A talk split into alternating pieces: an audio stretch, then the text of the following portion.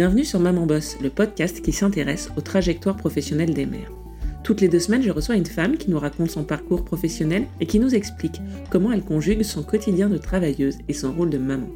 À travers ces témoignages, je vous propose de décrypter et de comprendre comment et pourquoi la maternité impacte la carrière des femmes. Il y a des gens qui ont une vocation, qui savent depuis toujours le métier qu'ils ont envie d'exercer. Et puis, il y a des gens comme Laura, qui se cherchent pendant leurs études, qui trébuchent et qui hésitent jusqu'à décrocher un job un peu alimentaire.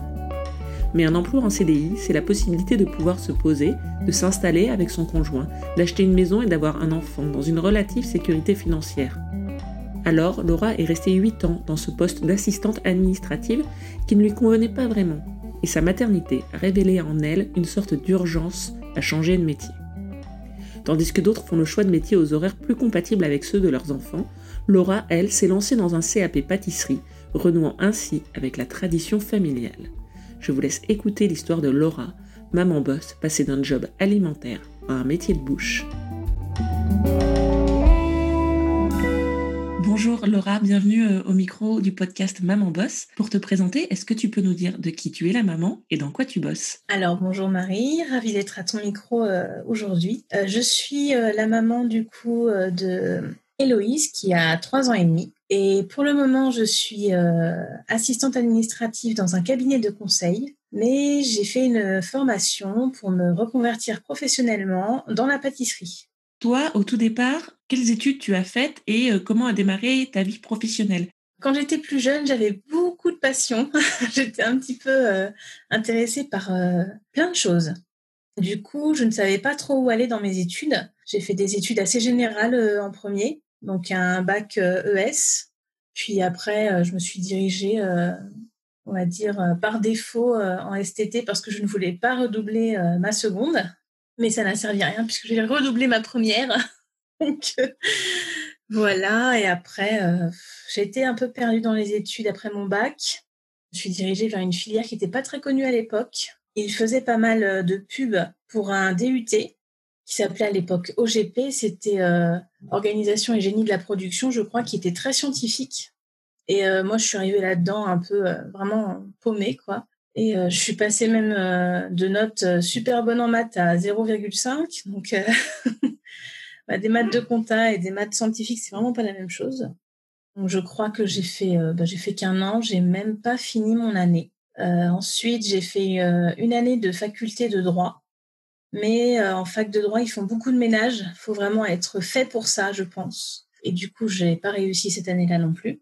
Et sur les conseils de ma grande sœur, j'ai fait mon BTS qui était prévu en fait après mon bac. Je suis revenue euh, finalement euh, bah, à ce que je devais faire parce que euh, elle m'a dit quitte à avoir un diplôme, bah fais ça parce que sinon tu n'auras pas vraiment de de diplôme, on va dire, en poche.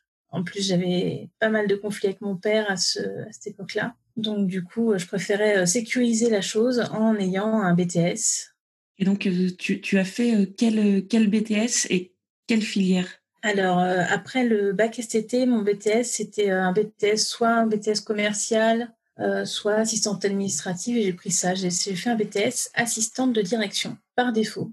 Et donc, à la fin de ce BTS, tu as commencé à chercher du travail immédiatement ou tu as eu envie de poursuivre tes études? Comment ça s'est passé pour toi sur le plan professionnel? Alors, à la fin du BTS, j'ai chercher du travail très très vite parce que j'avais qu'une envie, c'était partir de chez mes parents. Non pas que je ne, je ne les aimais pas, mais euh, j'ai eu très très euh, très très jeune envie d'être indépendante, de me débrouiller par moi-même. Moi, il fallait que je, je parte euh, du cocon familial. Donc j'ai cherché du travail pour pour partir de chez mes parents. Et donc tu as trouvé un poste facilement à la fin de, de tes études? J'ai pas eu trop trop de difficultés. Juste après mon BTS, j'avais postulé pour un poste dans un, une société immobilière.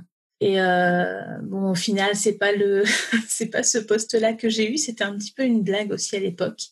Faut savoir donc que j'ai des parents qui sont restaurateurs, très jeunes aussi, euh, enfin très jeunes. À 14 ans, j'ai aidé mon papa euh, à son restaurant, donc j'avais un petit peu d'expérience euh, dans la restauration aussi. Et mon premier patron ne m'a pas pris pour ce poste d'assistante immobilière mais il avait un restaurant euh, en région parisienne.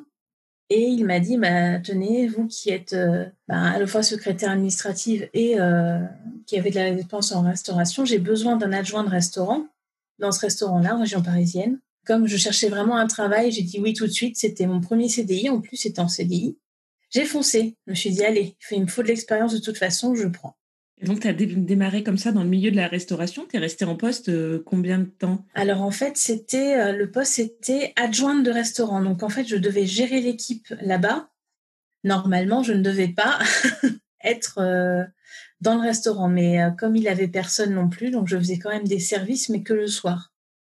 ce, travail-là était très, très pénible parce qu'en fait, ce patron-là, à l'époque, n'était pas correct il faut savoir que moi, j'ai fait une dépression aussi à ce moment-là parce que il me l'avait dit hein, en, prenant, le poste, mais moi, j'avais tellement envie de, de voler mes propres que je l'avais pris. Mais euh, ce restaurant-là, en fait, cette affaire, elle était en train de couler. Et concrètement, il m'a dit, vous avez 100 000 euros sur le dos, il faut que vous les remontiez. J'avais 24 ans et euh, c'était une très grosse responsabilité parce que c'était mon premier boulot en plus. Mais il n'était pas correct parce qu'il ne me donnait pas les moyens justement d'accomplir cette mission-là. Je n'avais aucun élément comptable, je n'avais euh, aucun moyen en fait. Il voulait juste quelqu'un pour, euh, entre guillemets, surveiller son personnel sur place. Et euh, ça a duré sept mois. Et après, il a fait, il nous a licenciés économiquement. Ça a été une première expérience professionnelle difficile, j'imagine, avec une responsabilité importante alors que tu étais très jeune. Tu as perdu cet emploi et toi, tu as, rebondi comment à ce moment-là? Tu en étais où sur le plan euh, personnel? Est-ce que tu pensais déjà à fonder ta famille, par exemple? Alors, pas du tout, parce que j'étais célibataire à l'époque. Donc après ça, j'ai eu une période de chômage qui n'a pas été très très longue, parce que je suis une fille qui, euh, n'aime pas le chômage du tout.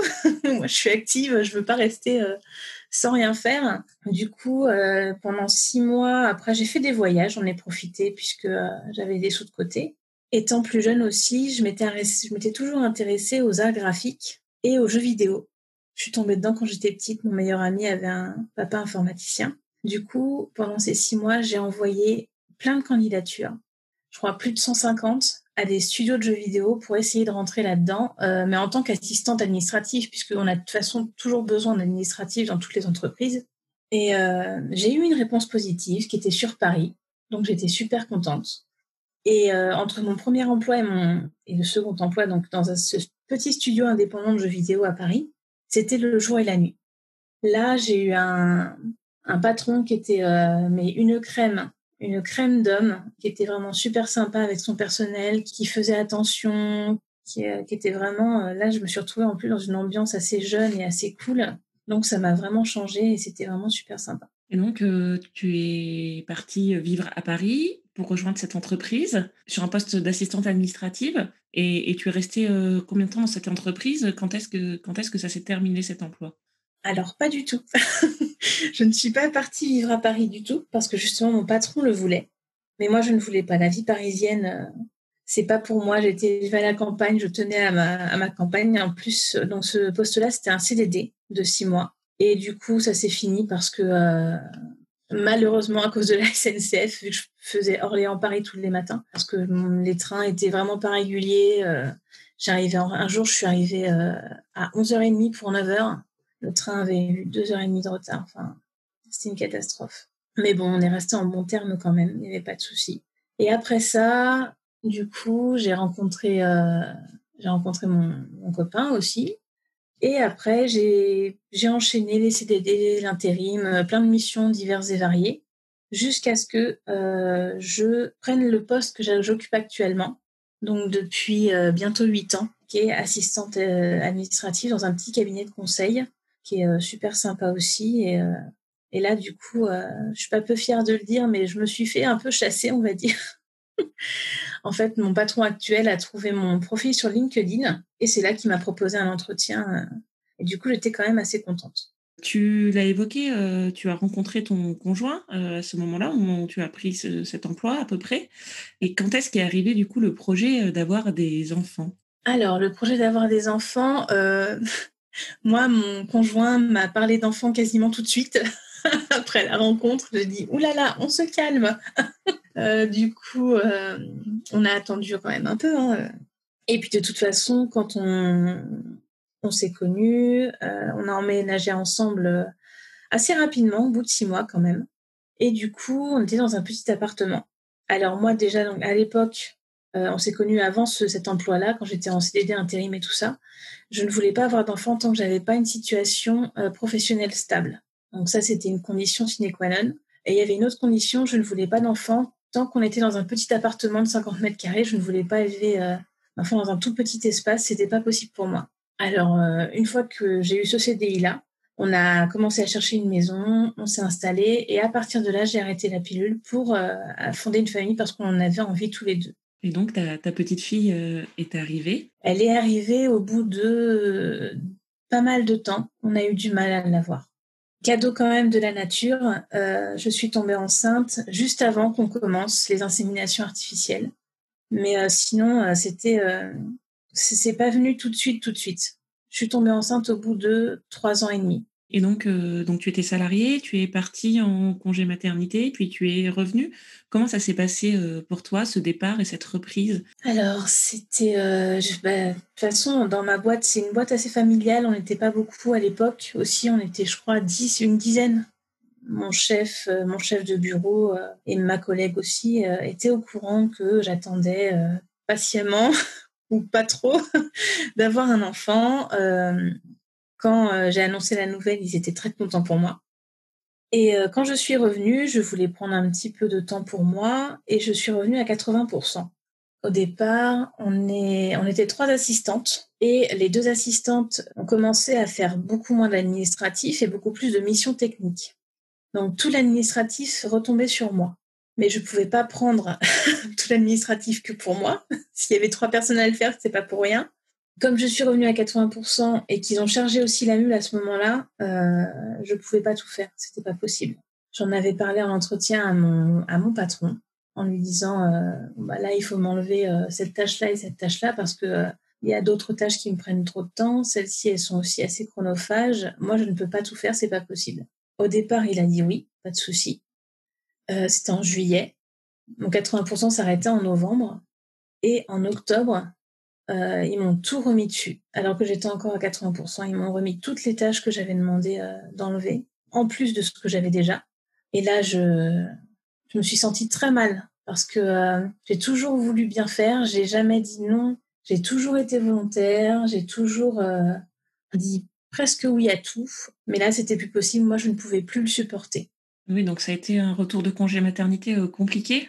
Et alors, comment a germé l'idée d'une reconversion? À quel moment cette idée est arrivée et comment tu l'as accueillie? Comment tu as mûri ce projet-là? Alors, déjà, ça fait un moment que, de toute façon, comme j'ai choisi mes études par défaut, ce métier un peu par défaut, c'était plus alimentaire qu'autre chose.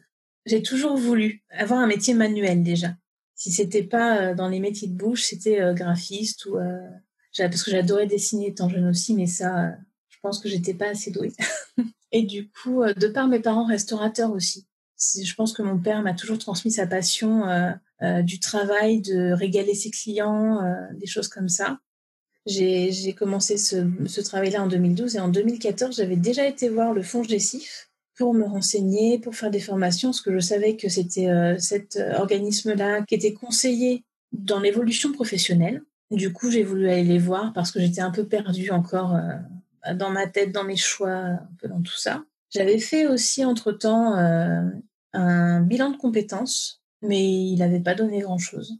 Donc quand j'étais revenue de ce congé maternité, mon entretien annuel avec mon patron s'était vraiment très très mal passé. Il m'avait dit euh, qu'il n'était pas content, que j'avais pas rempli mes objectifs, mais en même temps, en étant euh, là quatre jours par semaine, je pouvais pas faire le boulot euh, de cinq jours déjà complet et en plus de ce qu'on me rajoutait à côté. Donc moi, vraiment cet épisode-là, j'ai vraiment très mal vécu. Du coup, je me suis dit, à ce moment-là, faut que je fasse quelque chose. De toute façon, ce métier ne me plaît pas. Je ne veux pas rester, euh, je veux pas arriver à 60 ans et me dire que je suis restée euh, devant un ordinateur 8 heures par jour toute ma vie. Et alors, comment tu en es arrivé à affiner ton projet et à choisir le domaine de la pâtisserie? Ça allie en fait la passion que mon père m'a transmise pour la cuisine et l'artistique. Parce que quand tu vois ce qui se fait aujourd'hui en pâtisserie, c'est des œuvres d'art. Enfin, il y a des choses, euh, c'est vraiment magnifique, quoi. Et moi, l'alliance des deux, c'est, je pense que c'est ce qui me correspond le plus. Je m'étais renseignée à la Chambre des métiers. Du coup, c'est une formation qui s'est faite en neuf mois pour les adultes, qui est accessible. en plus, avec le fonds GESIF, le système, avant c'était le CIF, donc le congé individuel de formation. Maintenant, ça a changé, ça s'appelle le CPF de transition, donc vraiment pour changer d'orientation professionnelle. Donc il y a cet organisme-là qui accompagne. et quand je suis allée les voir, au départ, je me suis dit, je vais financer ma formation. De toute façon, il faut que je le fasse. Il n'y a pas de souci. Euh, je vais le faire. Je vais, y arriver. Et je pensais que je n'étais pas payée, moi, pendant, pendant le temps de la formation. Et quand ils m'ont dit, euh, ah ben non, non, euh, c'est un congé de formation, vous faites partie de votre entreprise encore et vous êtes encore rémunéré. Je dis, mais oh, génial Mais je fonce, j'y vais tout, de suite, je signe où?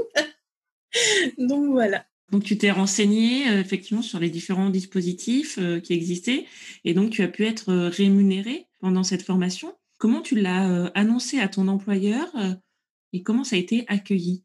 Je me souviens très bien de sa réponse en plus. Euh, je lui dis, bah, écoutez, j'ai envie de me reconvertir professionnellement et je veux me lancer dans la pâtisserie. Du coup, je me suis renseignée pour faire un CAP. en plus, le fait que ça lui coûterait rien, enfin, pour les employeurs, c'est important aussi l'aspect financier. Mon, mon, patron est souvent court et concis et la seule réponse qu'il m'a adressée, c'est c'est super d'avoir des rêves, fonce et en même temps extrêmement encourageant. Oui, non, mais c'était génial, quoi. Enfin, j'ai fait, bon, bah, super. Moi, j'y vais, euh, pas de souci. Et donc, en juin 2018, c'était trop tard pour intégrer la formation euh, pour 2018-2019. Du coup, j'ai laissé passer un an. Enfin, tout en faisant mes, mes dossiers et tout ça, tout en montant mes dossiers pour intégrer la formation en septembre 2019. Et alors, sur le plan plus euh, personnel, comment ton entourage a accueilli ta décision de te reconvertir dans la pâtisserie? Par exemple, peut-être euh, tes parents qui eux étaient euh, restaurateurs ou ton conjoint. Euh, est-ce que le fait d'avoir un enfant en bas âge, une petite fille, ça a pesé dans ta décision? Comment ça s'est passé quand tu as annoncé ce projet-là? Alors, mon conjoint, il, bah, il, vit avec moi tous les jours, forcément. il sait très bien que ce métier-là, c'est pas fait pour moi. et quand je lui ai dit, quand on a mûri, on a mûri un peu le projet ensemble, d'ailleurs, parce que tout de suite, il m'a soutenu. Il m'a dit, écoute, moi, je veux que tu sois épanouie, je veux que tu sois heureuse. Donc, euh, quelle que soit ta décision, je te soutiendrai. Et ça, c'est vraiment appréciable. Euh, concernant mes parents, ma mère, elle, elle était, euh, elle était pas indifférente, je dirais, mais tant que je suis heureuse, ça lui va. Par contre, mon père avait un peu plus de réserve parce que, étant dans le, bah, étant restaurateur, ayant fait ça toute sa vie, parce qu'il a commencé très jeune aussi, il a commencé à 16 ans, lui, il m'a prévenu, il fait attention, c'est un métier difficile, tu connais les horaires. Et c'était un petit peu, un petit peu difficile de pas avoir son approbation entre guillemets parce que euh, c'est mon papa et euh, je le respecte de par lui son travail et son métier. Mais euh, c'est pas ça qui m'aurait freiné parce que euh, c'est ce que moi j'ai envie de faire et c'est ma vie aussi. Donc c'est à moi de l'amener. On sait que les métiers de bouche sont des métiers exigeants en termes d'amplitude horaire, voilà, de jours de travail, on travaille le week-end, etc. Est-ce que toi, c'est une question, en plus, c'est quelque chose que tu connaissais de par euh, ta culture familiale, le métier de tes parents. Est-ce que c'est une question que tu t'es posée? Est-ce que c'est quelque chose qui a compté pour toi dans ta décision, le fait de savoir comment tu allais pouvoir t'organiser avec ta fille et ce futur métier-là? Oui, ça, c'était une, très, très grande question aussi. Parce que d'un côté, j'ai très mal vécu euh, l'absence de mes parents quand j'étais petite, parce qu'ils euh, ils ont été, euh, quand ils nous ont eu, moi et ma sœur, ils ont pris le restaurant. En fait, ils étaient salariés avant. Et je me souviens qu'ils ont pris le restaurant. Moi, j'avais 4 ans et demi. Et en fait, le restaurant et la maison, c'était la, même bâtisse. Et je me souviens qu'il y avait, il y avait une grande porte qui me séparait du côté où il y avait le restaurant et du côté où il y avait, on va dire, la maison pour moi, cette porte, c'était, euh, c'était même pas une porte, c'était un mur. Et je, je, je, vivais très mal le fait que euh, je ne puisse pas franchir cette porte pour aller voir mes parents parce qu'ils étaient en service, surtout le soir en fait. Et là, euh, le truc avec la pâtisserie, c'est que je sais de toute façon que je, ne veux pas aller dans un restaurant. Je ne veux pas faire de la pâtisserie de restaurant. Ça, c'est euh, parce que je connais justement les horaires. Euh, je voudrais faire de la pâtisserie dans une, dans une, entreprise, euh, une boutique ou autre. Comme ça, j'ai les horaires de matin. Et après, les soirs, je les ai pour, euh, pour ma famille. Donc oui, j'y ai pensé très fortement à cette, cette contrainte-là. Et c'est vrai que je ne veux pas faire revivre la même chose à ma fille que moi j'ai vécu étant petite. Du coup, ça va être quand même des horaires différents. Le soir, je serai là pour être avec elle. moi, c'est vraiment le soir qui m'avait rendu triste dans mon enfance. Et alors, ça s'est passé comment, ce CAP Donc, ça a duré neuf mois. Tu l'as obtenu, c'est ça? Et est-ce que ça a été compliqué de reprendre ses études, de mener cette formation en parallèle de la gestion de ta fille qui était petite?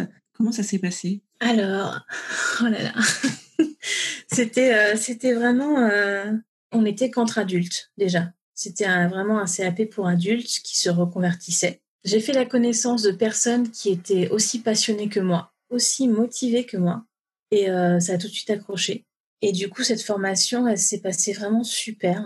On a eu des profs, euh, des profs au top. Moi, j'ai, euh, c'était une formation en alternance. Du coup, j'ai pu intégrer une entreprise pour le passer et j'ai été chez un artisan qui fait vraiment tout de A à Z un boulanger-pâtissier qui fait son pain lui-même, qui fait toutes ses pâtisseries lui-même, qui fait toutes ses pâtes, toutes ses crèmes. Qui, enfin, c'était vraiment très très très formateur.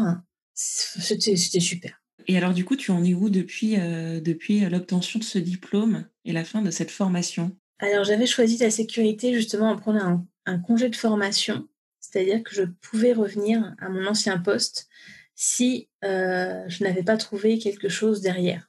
Euh, j'ai bien fait parce que avec le Covid, du coup, euh, ça a tout stoppé.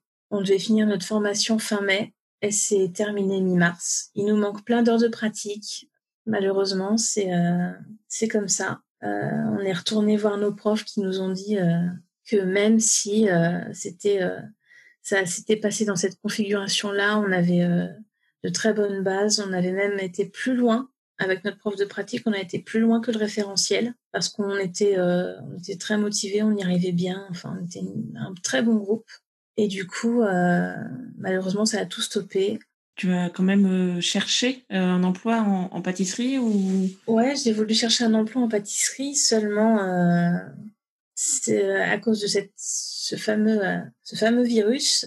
Les boulangers pâtissiers, ils se sont retrouvés dans une situation où ils ont eu beaucoup moins de production à faire. Et du coup, euh, bah, les embauches, euh, chez l'artisan chez qui j'étais, en pâtisserie, c'était une grande, c'était quand même une grande euh, entreprise. En pâtisserie, ils étaient sept. Il y avait sept personnes rien que pour la pâtisserie. Pendant la crise du Covid, pendant le confinement, ils tournaient à deux. Du coup, pour les embauches, c'était assez assez compliqué. Ça le reste encore. Moi, je suis toujours en recherche active, mais pour l'instant, avec la sécurité que j'ai eue de par euh, ce congé de formation, je suis retournée dans mon ancien poste. Et alors, comment ça s'est passé ton retour dans ton entreprise sur ton ancien poste après cette parenthèse de pâtisserie pendant neuf mois? Alors, évidemment, il y a eu le, confinement. J'imagine que toi, c'était pas ton projet de revenir sur euh, ton, ton, ancien poste dans ton ancienne entreprise. Comment tu as géré ce, retour-là? Et comment ça s'est passé pour toi, pour tes collègues, pour ton patron? C'était assez, euh, assez cocasse d'un côté, parce qu'en fait, euh, j'avais téléphoné à mon patron en janvier déjà. En janvier, c'était pas encore euh, la crise, mais je lui ai dit bah, écoutez, je pense que je reviendrai un petit peu dans l'entreprise, le temps de trouver un, travail, parce que j'étais tellement à fond dans la formation, on avait des, horaires très larges, je pouvais commencer à 7 heures du matin et finir à 22 heures. C'était euh, parce que comme c'est un CAP qui se passe en neuf mois, il faut y aller, c'est très intense. Donc du coup, euh, j'étais tellement à fond dans l'information que tu n'as pas le temps d'entamer une recherche d'emploi à ce moment-là. Du coup, j'avais prévu mon patron que je reviendrais pour quelques mois. Il avait dit d'accord. Et je suis revenue en juin. Euh, il avait prévenu mes collègues en envoyant un mail. Il avait dit suite au retour imprévu de Laura, bah oui, mais en fait, je vous ai prévenu en janvier quand même. c'est pas si imprévu que ça. Donc euh, non, mais ça, ça s'est quand même bien passé et ça les arrangeait d'un côté parce qu'il y avait euh, une personne administrative qui était partie. Moi, euh, ma remplaçante, donc je suis pas revenue au même poste, mais moi, enfin, ça me dérange absolument pas. Ma remplaçante, elle est, elle est très compétente et puis elle est très gentille et du coup, même maintenant d'un côté, enfin, ma remplaçante ne voudrait pas que je parte parce que bah, j'ai huit ans de boîte, hein, donc je connais un peu toutes les ficelles de, de mon poste. Et elle, ça fait qu'un an qu'elle est là, donc euh, elle a encore un peu besoin de mon aide. Mais euh, pour l'instant, ça se passe bien. Ça les arrangeait aussi d'avoir quelqu'un qui revienne alors qu'une autre personne était partie. Donc l'un dans l'autre, ça s'est pas trop mal imbriqué. Et donc, euh, toi, aujourd'hui, tu poursuis cette recherche d'emploi dans le domaine de la pâtisserie. Et est-ce que tu as un projet précis avec ce diplôme? Qu'est-ce que qu'est-ce que tu as en tête? Alors pour le moment, moi, ce que j'aimerais vraiment faire, vu que j'ai une formation assez courte, du coup, c'est euh, retrouver un poste pour le moment euh, chez un artisan encore, parce que c'est ça qui m'intéresse le plus, pour faire mes armes et pour faire un petit peu plus d'expérience. Et ensuite, à terme, j'aimerais bien ouvrir mon ma propre entreprise. Euh, J'avais l'idée d'un salon de thé ou euh, quelque chose vraiment convivial et familial où on puisse se retrouver, se poser avec euh, de la musique pour se détendre et puis goûter de très très bonnes pâtisseries. Pour terminer, je te propose de passer à la, à la phrase, à la question au rituel de ce podcast de conclusion. Si toi, tu avais un conseil à transmettre ou une phrase que toi, tu aurais aimé entendre, qui t'a aidé à avancer dans ton projet et que tu aimerais transmettre à ton tour à ceux et celles qui nous écoutent, ça serait quoi? Alors, ça va être une phrase un peu bateau, mais je dirais qu'il faut toujours croire en ses rêves. Il faut toujours se donner la possibilité de les réaliser. Il faut jamais lâcher. Euh, moi, je sais que ma fille, euh, ça n'a pas été un frein, au contraire, ça a été un moteur. Parce que je me suis dit, si elle a une maman épanouie, euh, elle sera épanouie aussi. Donc surtout ne jamais lâcher, même s'il y a des périodes où c'est compliqué, il faut vraiment euh, se donner les moyens et euh, se battre pour ça. Merci beaucoup. Je te propose de terminer cette conversation sur ces phrases, sur cette phrase. Ta fille, ça a été un moteur et ça n'est pas un frein. Je trouve que c'est un très beau message. Merci beaucoup, Laura.